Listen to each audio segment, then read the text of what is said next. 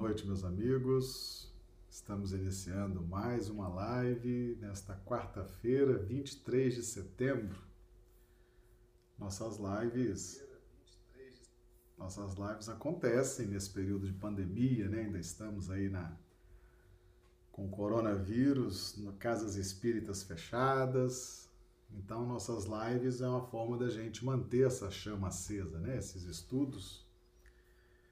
Então, vamos iniciar cumprimentando aqui os amigos do chat do YouTube. O Antônio Sampaio, de Rio Branco, Acre, a Josélia Barbosa, de Recife, Pernambuco, o Clodomiro, de Rio Branco. Sejam todos bem-vindos. E eu já pergunto aqui os amigos do chat do YouTube como é que estão recebendo aí imagem e som. O Clodomiro aqui desejando sucesso na palestra. Muito obrigado, Clodomiro. Sempre uma alegria tê-lo aqui conosco. A Josélia já dando aqui o retorno, né? Que tá tudo ok. Lembrando que nossas transmissões são simultâneas para Facebook, YouTube e Instagram. Isso acaba criando uma facilidade, né? As pessoas que nos acompanham podem migrar de uma plataforma para outra quando percebem que às vezes o sinal não está chegando muito bom para uma plataforma, pode estar tá, um sinal melhor em outra, o pessoal vai então aí trocando, né? É uma opção realmente interessante. Para Facebook e Instagram, a gente, para Facebook e YouTube, a gente projeta os textos, né, as referências o pessoal do Instagram vê tão somente aí a nossa imagem, mas os textos estão aí disponíveis, tá bom? Muito bem, então hoje nossa live Limitações e Inquietações Humanas. Um estudo do Evangelho de Mateus, capítulo 6, versículos 26, aliás, 27 e 31. Ok? limitações e inquietações humanas. Nosso cumprimento aqui é o Ranulfo Alves, de Londrina, Paraná, chegando pelo Instagram. Seja bem-vindo. Ah, nossas lives acontecem de segunda a sábado, às 18 horas, horário do Acre, e 20 horas, horário de Brasília. Tá bom? Só os domingos que não temos live. Estamos é, preparando uma nova grade de lives, né? mas a gente avisa a tempo ainda, avisa com antecedência, tá bom? Vamos cumprimentando aqui os amigos, chegando pelo Instagram, o Fernando Novelli, a Janara Késia, Aldo Dedemo, seja bem-vindo lá da Moca, né, de São Paulo. Sejam todos bem-vindos. Vamos dar mais uma volta aqui no YouTube antes de iniciar. A Isaura Catori também chegando, de Londrina, Paraná, também aqui conosco. Dio Bezerra, de Manaus, Amazonas, a Ivoneide, de Rio Branco, a Karina Kruger Silva Borges, de Londrina, Paraná. Seja bem-vinda, Karina. Sejam todos bem-vindos. Muito bem, meus amigos. Então, vamos dar início, né? Vamos dar início aos nossos estudos dessa noite. A Conceição Queiroz também chegando. Seja bem-vinda. Nós vamos então projetar aqui o texto de Mateus 6, capítulo 6, versículos 27, 31. E temos aqui também uma referência satélite, né? De 1 Coríntios 3, 6. Então vamos aí tentar tirar o espírito da letra. Né? Vamos analisar aí o Evangelho. Bem, Mateus 6, 27. E qual de vós poderá, com todos os seus cuidados, acrescentar um côvado à sua estatura? 31. Não andeis, pois, inquietos, dizendo: que comeremos, ou que beberemos, ou com que nos vestiremos. Vamos então fazer, vamos iniciar pelo 27. E qual de vós poderá, com todos os seus cuidados, acrescentar um côvado à sua estatura.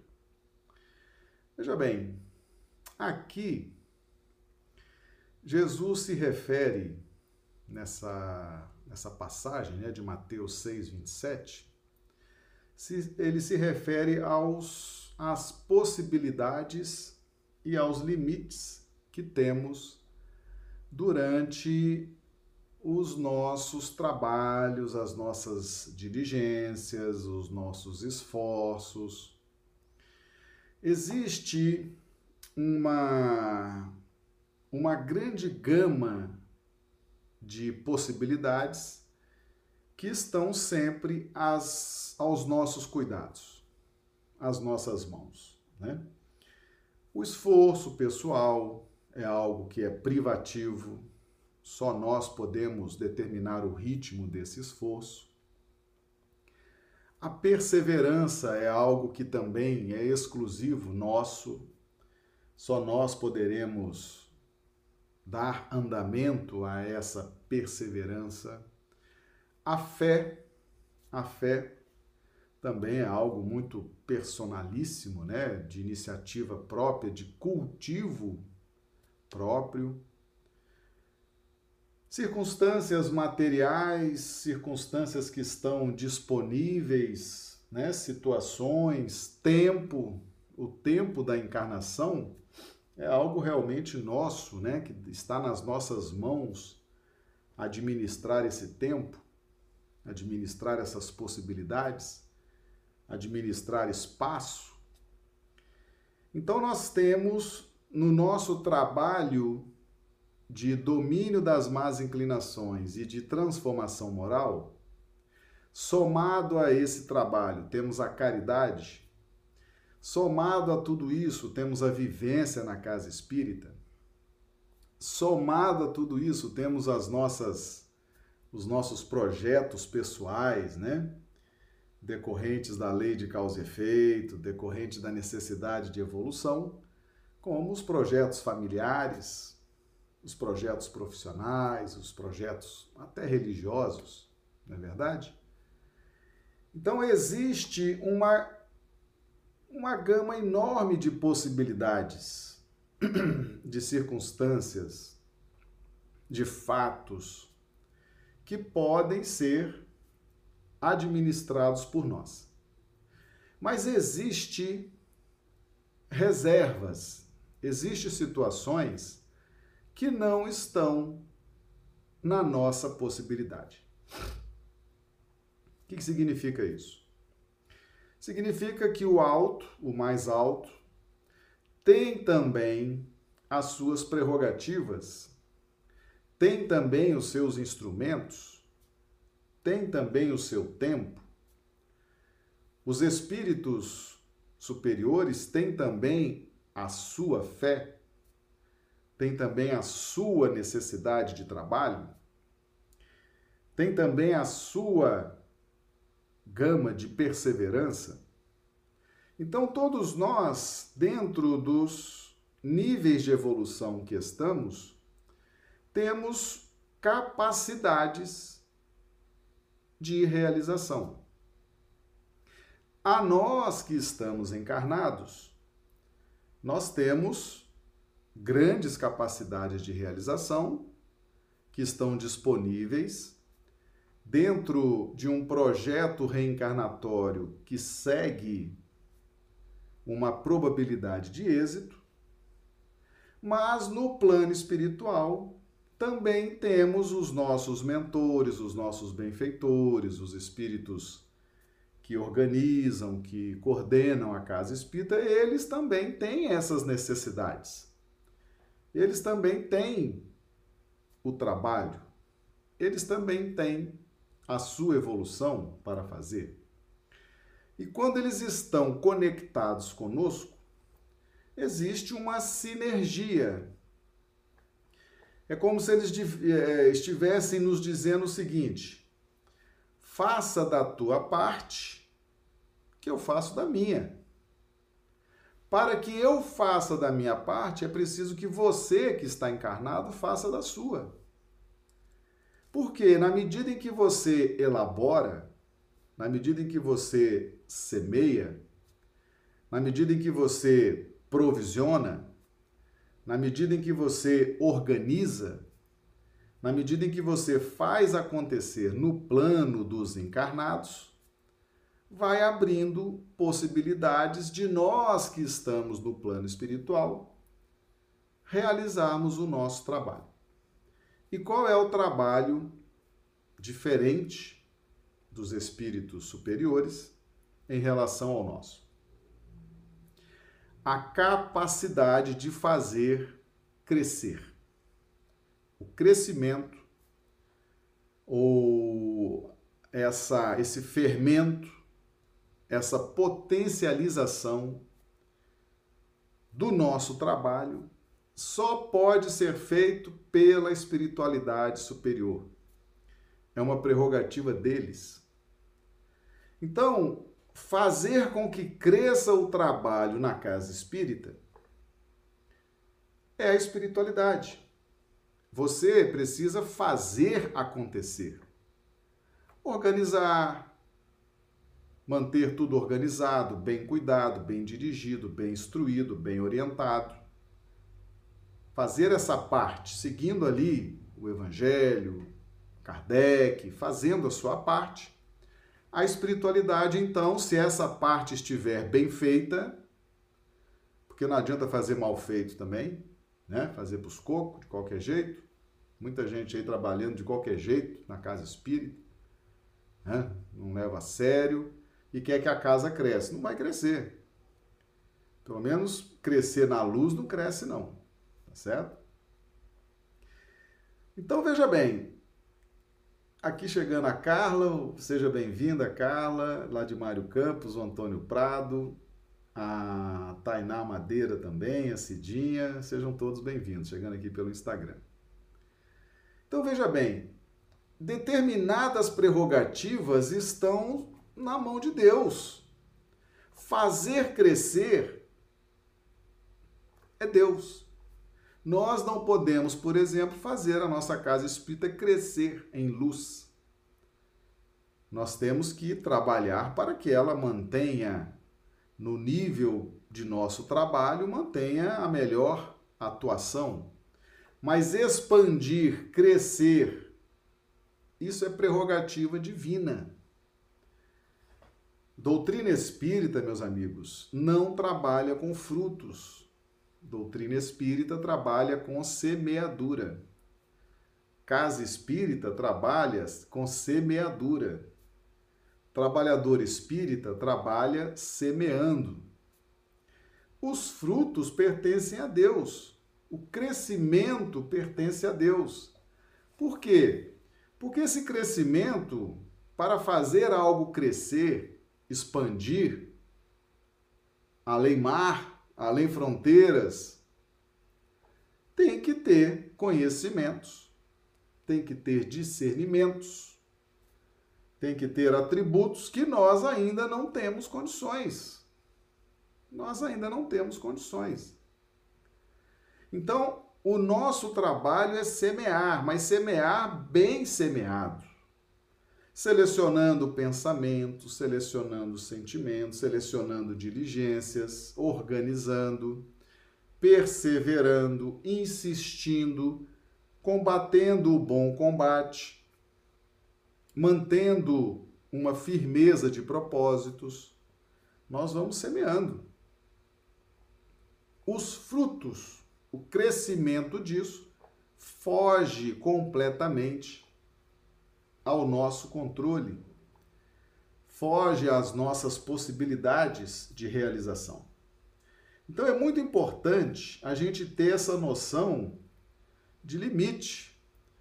O nosso abraço aqui, chegando o nosso colega Jordane Dourado pelo Facebook. Seja bem-vindo, Jordane. Então é muito importante que a gente tenha essa noção de limites. Limites. Na medida em que nós temos limites, nós nos precavemos das ilusões. Muitos de nós acabam por não entender esse limite de Mateus 6:27, acaba por dar muita vazão à própria imaginação, às próprias ilusões. E isso cria uma dificuldade isso cria um problema de autoafirmação no trabalho. Nós precisamos ter tranquilidade. O nosso trabalho é semear. Semear bem semeado, lançar as sementes da paz, da concórdia, do amor, do perdão, do conhecimento, com todos os nossos cuidados possíveis, com um bom estudo, com uma boa perseverança, com uma boa organização, com todos os nossos cuidados. Mas nós não podemos fazer crescer no coração de ninguém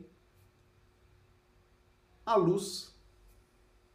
Quem de nós pode aumentar um milímetro sequer a estatura de um pássaro, de uma planta? Quem dirá, quem de nós poderá iluminar o coração de alguém? Poderá fazer com que essa pessoa se converta, se arrependa? Nós apenas semeamos. Deus é que vai fazer crescer. Então, a dinâmica do crescimento, a expansão da luz na intimidade de cada um, não está nas nossas possibilidades. É importantíssimo entender esse limite para que a gente possa ter ah, até um senso de agradecimento e de reconhecimento e de humildade diante da grandeza de Deus. Deus pode fazer o nosso esforço frutificar.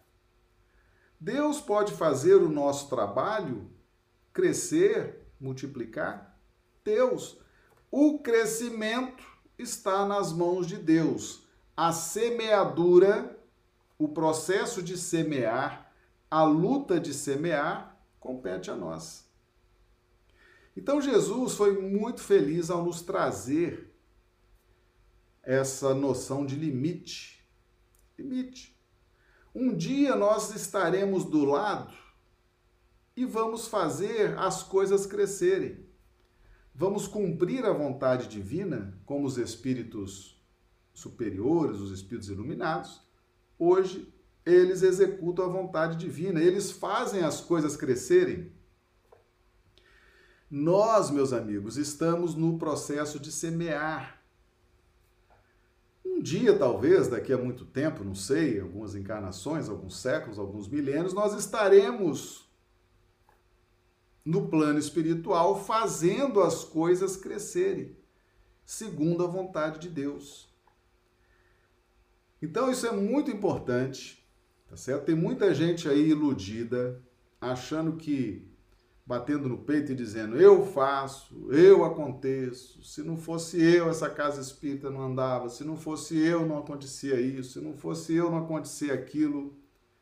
Muita gente aí sem essa noção de limite, sem essa noção de humildade. E acaba criando uma perturbação para si e para os outros porque começa a alimentar nos outros o senso de mito, mitologia. Quantas escolas religiosas hoje funcionam na base da mitologia? Não, aquela pessoa ali é especial, aquela pessoa é ungida, aquela pessoa é diferente, aquela pessoa é escolhida, aquela pessoa é isso, aquela pessoa. Aquela pessoa nada. Vamos acordar, gente. Aquela pessoa é um semeador, tá ali, ó, lutando para semear, tá certo? Lutando contra as más inclinações, tem que lutar muito para a transformação moral. E todos nós não passamos de semeadores. Vamos parar com essa pataquada aí de ficar mistificando pessoas, transformando líderes religiosos em mitos, né? Transformando lideranças religiosas em divindades, como se eles fossem capazes de fazer crescer a luz, fazer crescer a compreensão. E tem muita gente alimentando isso. Tem muita gente alimentando isso na mente dos outros. Que ele faz acontecer, ele é especial, ele é que faz. Vamos acabar com isso, isso é ilusão. Jesus está dizendo aqui conosco. Ó. Ainda trouxe a referência satélite aqui de 1 Coríntios 3,6, de Paulo. Eu plantei, Apolo regou, mas Deus deu o crescimento. O nosso papel é semear, criar as condições de semeadura, sermos organizados, vigilantes, prudentes, conduzirmos bem a nossa casa espírita, a nossa família, o nosso trabalho, aonde a gente estiver, perseverantes nessa gestão, nessa administração desses recursos que chegam a nós nesse plano dos encarnados, mas fazer crescer, fazer frutificar, iluminar, é prerrogativa divina. Cada qual tem o seu papel, cada qual tem a sua possibilidade. Nosso cumprimento aqui também ao Léo Queiroz, chegando pelo Instagram. Vamos dar mais uma volta aqui pelo YouTube, né? Que o pessoal vai chegando. A Karina já cumprimentamos, de Londrina, Paraná. O Iopanão E de Londrina, Paraná. Risa Nery de Belo Horizonte. A Ide Moreira, se não me engano, de Ilha Solteira. A Ilse Bentes de Rio Branco. Sejam todos bem-vindos. Então, meus amigos, o Léo, né? Já, já cumprimentamos o Léo aqui pelo Instagram. Muito cuidado, muito cuidado, principalmente no campo religioso com essas mistificações, tá certo? Mistificação de médiums, mistificação de médiums, tá certo? Se, se a pessoa estudar com seriedade a mediunidade, ela vai ver as dificuldades enormes que os médios passam no campo do domínio das más inclinações, das necessidades prementes de transformação moral. E a gente vê por aí mistificação de médiums, transformando médios em mitos, transformando líderes religiosos em mitos. Não, meus amigos, somos todos. No plano em que nós nos encontramos, nós plantamos, nós semeamos. Deus é que dá o crescimento se o trabalho, se a semeadura for bem feita. Tá certo? Noção de limite. Você está trabalhando na casa espírita? Está trabalhando pela sua harmonia, pela sua paz? Tenha noção de limite. Limite. Nós vamos até um certo ponto, dentro das possibilidades que desfrutamos hoje, mas crescer, fazer crescer, fazer expandir, iluminar, está fora das nossas possibilidades fazer crescer é com Deus, tá bom? E Mateus 27, 31. Não andeis, pois, inquietos, dizendo que comeremos ou beberemos ou com que nos vestiremos. Aqui Jesus faz uma relação, uma relação com a inquietude e o dizer. Quando nós falamos as frases, as palavras, partem de um espaço emocional dentro de nós. Vamos chamar assim, um espaço emocional.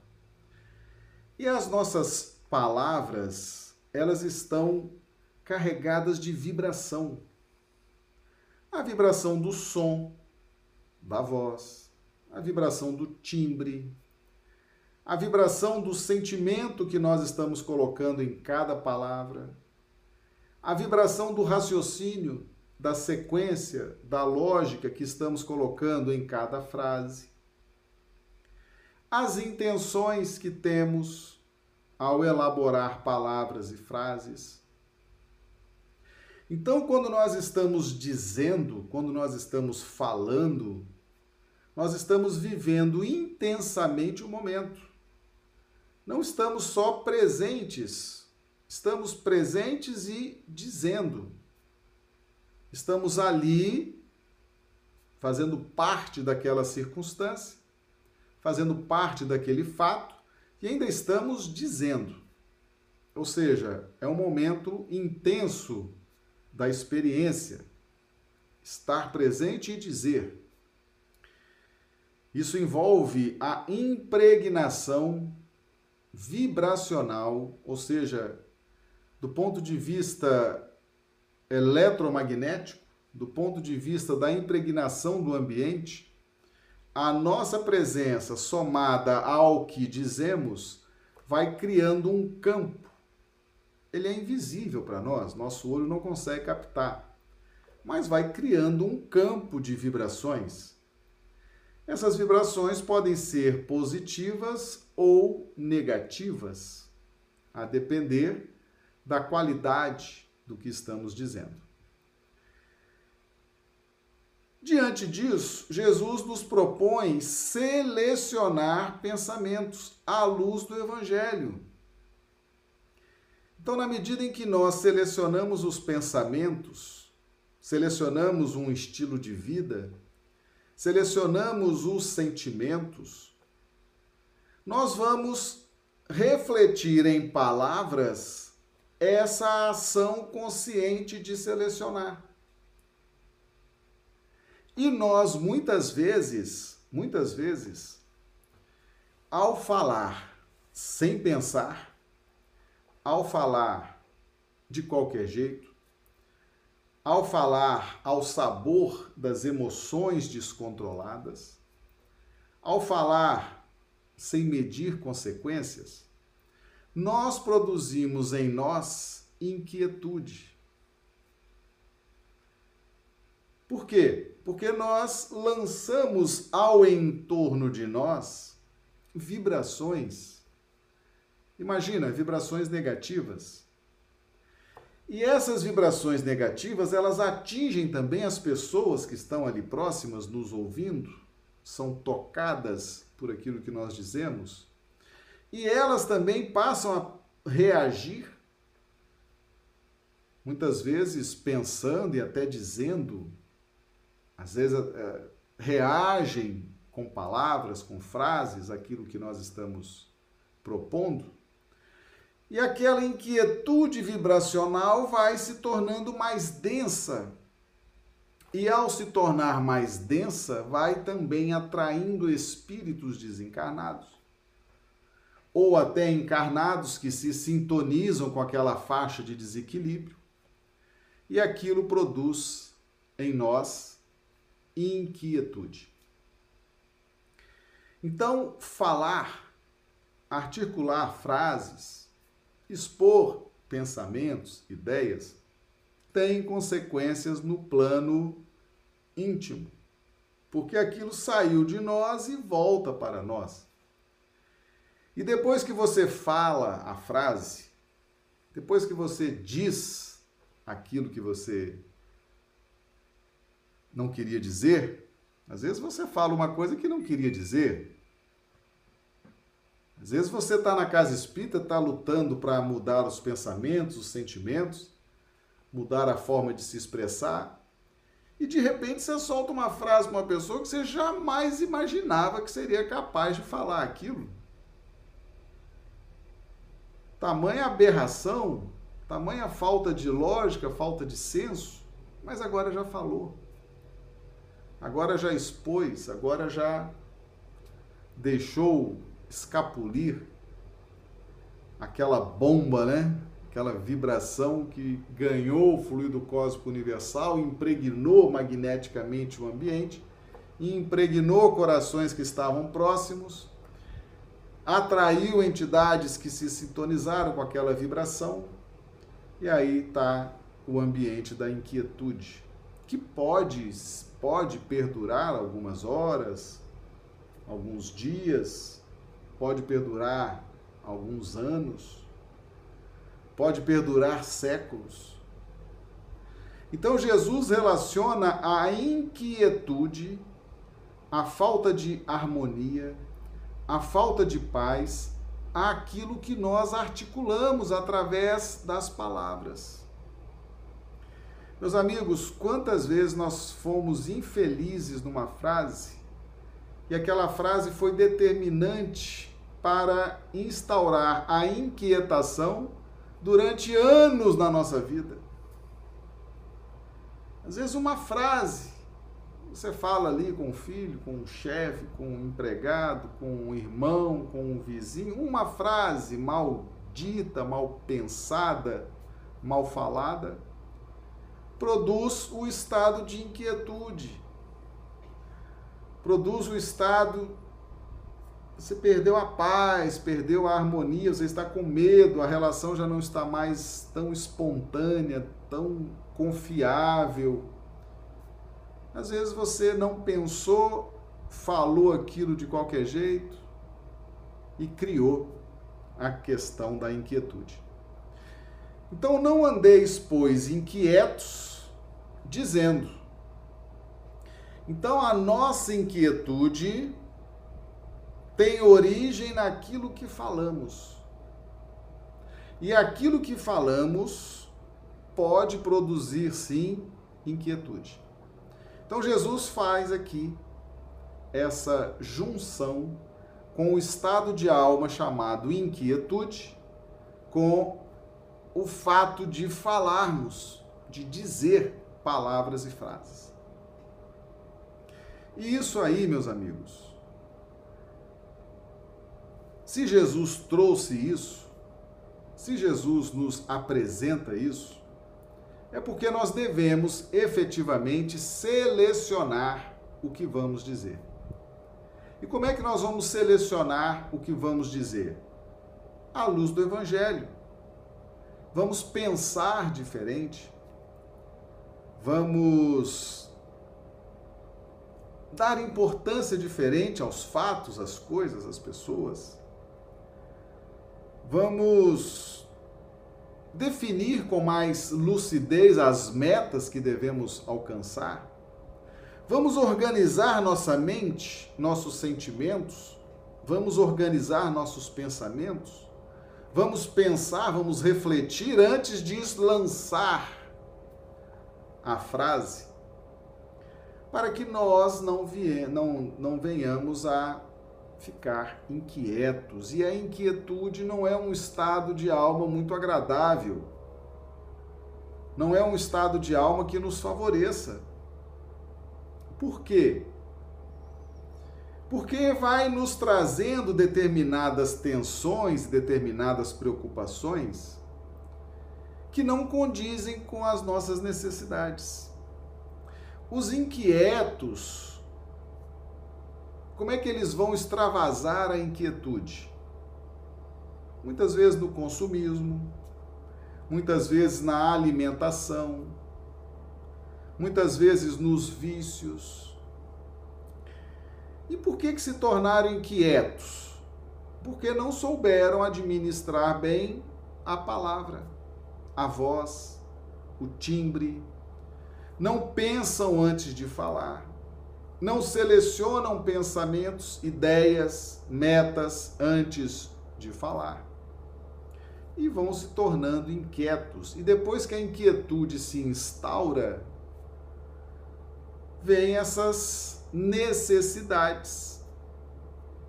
Essas necessidades, das quais nós nos apegamos, como por exemplo, aqui está no versículo, não andeis, pois, inquietos, dizendo que comeremos, ou que beberemos, ou que nos, com que nos vestiremos. Instaurado um estado de inquietude, inicia-se um processo de compensação ilusório. Então veja bem, como é que nós vamos resolver isso? Como é que nós vamos selecionar frases, palavras, pensamentos, sentimentos, passando a estabelecer um estilo de vida apenas com o mínimo necessário, apenas com o que for essencial, apenas com o que for justo, apenas com o que for merecido, apenas com o que for necessário. Porque na medida em que nós nos contentamos com o necessário, na medida em que nós valorizamos o que temos, na medida em que nós não tiramos do outro o direito ao básico, porque quando nós interferimos e retiramos do outro o que lhe é de direito, aquilo que diz respeito ao seu sustento, à sua euforia de vida, você incute no outro inquietação. Inquietação por quê? Porque está faltando ali comida, está faltando paz, está faltando a tranquilidade de ter o seu direito reconhecido. E ao produzir inquietude no outro, necessariamente teremos que experimentar dessa inquietude dentro dos padrões da lei de causa e efeito. Muitos de nós, muitos de nós estamos hoje com carências. Carências no campo material, carências de trabalho, trabalho profissional, carências de afeto, carências as mais diversas, que nos produzem inquietude. E por que, que nós estamos vivenciando isso? Você fala assim, poxa, mas eu nunca fiz nada para ninguém, nunca prejudiquei ninguém, nunca usurpei nada que era do outro, por que está me faltando? Porque no passado, e nós estamos vindo de uma sequência infindável de reencarnações, no passado eu produzi inquietude no outro, retirando do, do outro aquilo que eu nem precisava, mas para somar, né? para somar ao que eu já tinha, ao que eu buscava conquistar, fui retirando do outro, retirando os bens materiais, retirando a alegria de viver, retirando a fé, retirando a dignidade produzir no outro carências que levaram à inquietude. Por conta de quê? Por conta de falar, de pensar. E quando nós falamos besteiras, meus amigos, bobagens, é porque nós estamos pensando besteiras e bobagens. Nosso pensamento está numa frequência inadequada.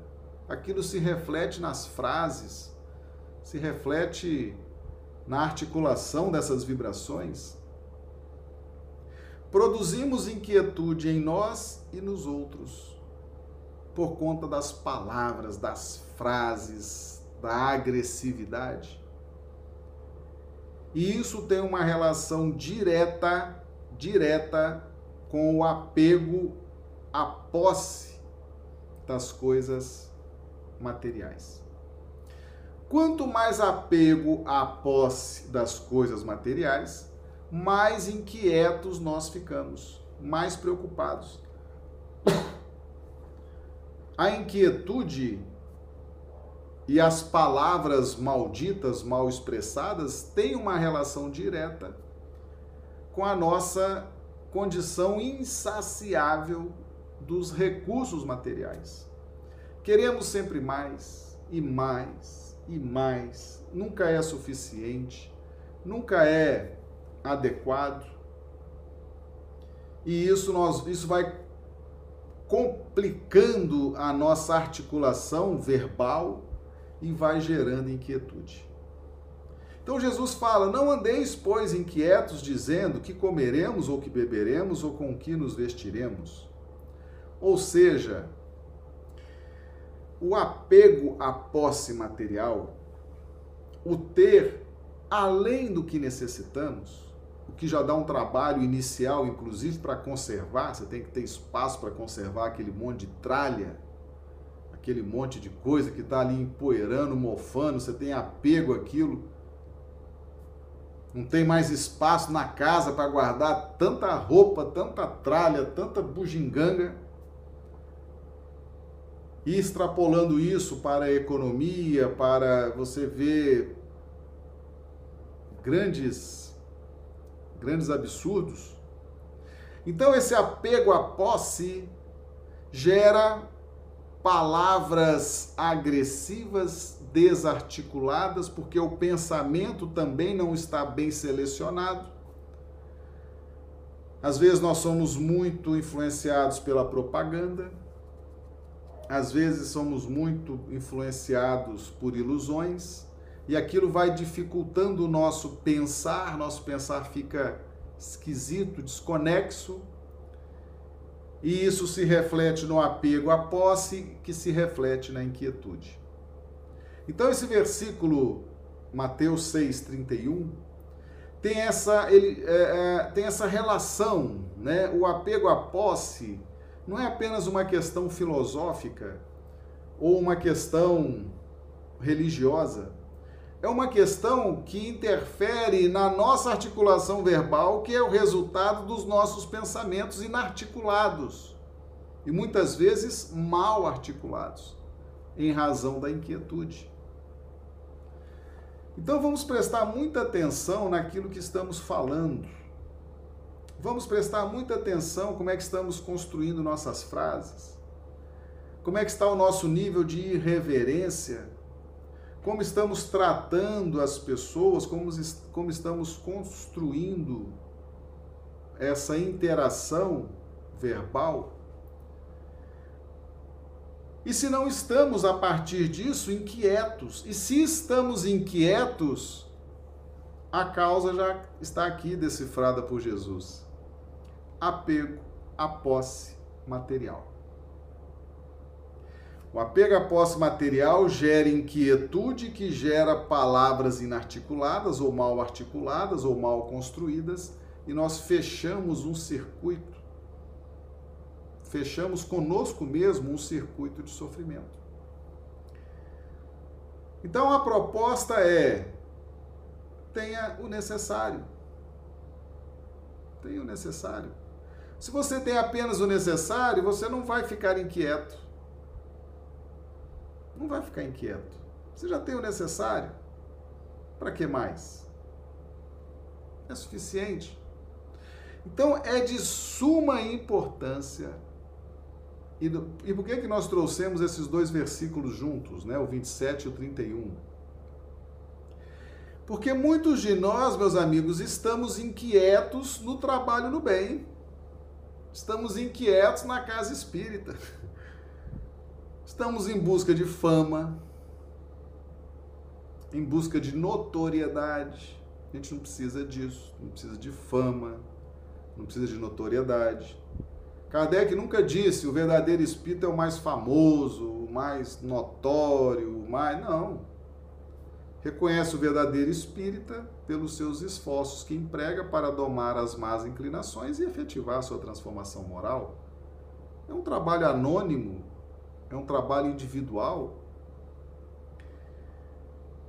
E quantos de nós, com todos os nossos cuidados, e esses cuidados extrapolam muitas vezes para o apego à posse material, quantos de nós estamos enchendo nossas casas espíritas de formadores de opinião, intelectualoides, achando que isso vai fazer a casa crescer? Estou cansado de ver isso, meus amigos. Eu estou lidando com o Espiritismo desde os 12 anos de idade. Tem casa espírita que quer convidar todas as pessoas famosas, ricas, intelectuais da cidade, achando que aquilo ali vai fazer a casa ser maravilhosa, linda, esplêndida. Vamos estudar Evangelho, meus amigos. Vamos parar com essa pataquada, vamos acordar para as coisas que Jesus está nos ensinando. E aí fica inquieto. Fica inquieto, porque apego à fama, apego à notoriedade, apego ao proselitismo. Ah, ah, se minha casa espírita tiver com pouca gente, a pessoa quase morre do coração, quase tem um AVC. Por quê? Porque para ela a casa tem que estar tá cheia. Proselitismo, está inquieta. E por estar inquieta, imagina as construções verbais, né, as frases. Então, muitos de nós que estamos hoje dentro do movimento espírita, vamos nos contentar com o essencial. O que, que é o essencial? Semear. Semear com responsabilidade. semear com organização, semear com fraternidade, acolher, orientar. Esse é o nosso trabalho. Agora, por que, que as pessoas estão inquietas? Porque elas querem poder, influência, fama, notoriedade. Fiquem quietas. Fiquem quietas e falam besteira atrás de besteira e se tornam mais inquietas por isso. Vamos ter fé em Deus. Vamos fazer o nosso trabalho de semeadura. Vamos lançar as sementes com pureza de alma. Vamos semear na terra do nosso coração. Vamos aprender o que é necessário. Domar as más inclinações, efetivar a transformação moral, isso é o necessário. Agora há uma inquietude porque nós não estabelecemos os limites dentro do trabalho espírita. Um cara de dirigente espírita inquieto, inquieto. Por quê? Porque não entende. A sua casa espírita, meus amigos, cada espírito desencarnado, ou cada pessoa encarnada que entra na casa espírita e se ilumina e se transforma, encontra ali direção, encontra ali paz e harmonia, a luz que aquela pessoa produz em si se soma à luz da casa. Então, o valor de uma casa espírita é o valor das transformações individuais que ela proporciona. Vamos acordar, dirigentes do movimento espírita, e parar com essa pataquada de querer encher a casa espírita de gente famosa, de gente importante, de gente rica, gente formadora de opinião. Não! Faz o trabalho de semeadura com honestidade, com simplicidade, com perseverança. O simples que chega na sua casa e se transforma, você não imagina quantos pontos, quantos bônus a sua casa espírita alcança no plano espiritual. A luz da casa espírita é o somatório dessas luzes de transformação. Reconhece o verdadeiro espírita pela sua transformação moral. Quanto mais transformações, feito com a semeadura simples, sem apego, sem a sua casa espírita vai crescer, você vai crescer, os trabalhadores vão estar crescendo, vão estar unidos. Vamos raciocinar com isso. Vamos fazer do movimento espírita algo mais simples algo mais objetivo, relacionado ao Evangelho de Jesus. Doutrina espírita sem Evangelho, meus amigos, é espiritualismo, tá certo? Espiritualismo. O pessoal só quer saber falar de disco voador, de não sei o quê, de energia de. Para com isso, gente. Doutrina espírita é para esclarecer o Evangelho. Jesus falou isso no Evangelho de João. Eu vou vos enviar o Consolador e ele vai dizer o que aprendeu de mim e vai me glorificar. Doutrina espírita é para explicar o Evangelho. Simplicidade. Agora está todo mundo inquieto, todo mundo achando que vai fazer a coisa crescer. Crescimento de movimento espírita, crescimento de casa espírita, crescimento da nossa luz individual é Deus é uma prerrogativa divina. Nosso trabalho é semear, perseverar, prosseguir com simplicidade, com objetividade, com bastante humildade. Tá certo? Paulo já ensinou isso para nós, está aqui na referência satélite. Eu plantei, Apolo regou, mas Deus deu o crescimento. Vamos refazer os conceitos? É? Vamos repensar o movimento espírita, vamos repensar a doutrina espírita, vamos repensar o trabalho nas casas espíritas, né? vamos focar mais no que é importante? Vamos nos desapegar do que não é importante, do que não é necessário? E aí você vai ver o que, que é crescimento espiritual. Tá certo? Então vale a pena, vale a pena estar sempre estudando o Evangelho, porque Jesus já nos dizia: ninguém vai ao Pai se não for por mim. E ele manda a doutrina espírita para nós, para que nós olhássemos de novo para ele.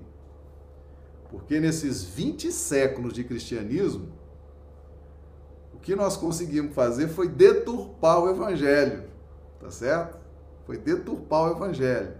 E agora a doutrina espírita vem para ajustar, redirecionar e nos fazer voltar nossos olhos, nossos ouvidos, nossa mente, nosso coração para Jesus. Tá bom? Então é essa a nossa live de hoje. Agradecemos aí aos amigos que estiveram conosco nessa quarta-feira, né, 23 de setembro. Lembrando que nossas lives acontecem diariamente, segunda a sábado. Estamos aí fazendo uma, uma reformulação na grade. Em breve nós vamos avisar aos amigos, tá bom? É uma grande alegria tê-los aqui conosco. Rogamos a Jesus que nos dê uma noite maravilhosa, uma noite de sono também, depois, reparador das nossas energias. E amanhã estaremos aí de volta, continuando estudando o Evangelho à luz da doutrina espírita. Grande abraço a todos e muito obrigado.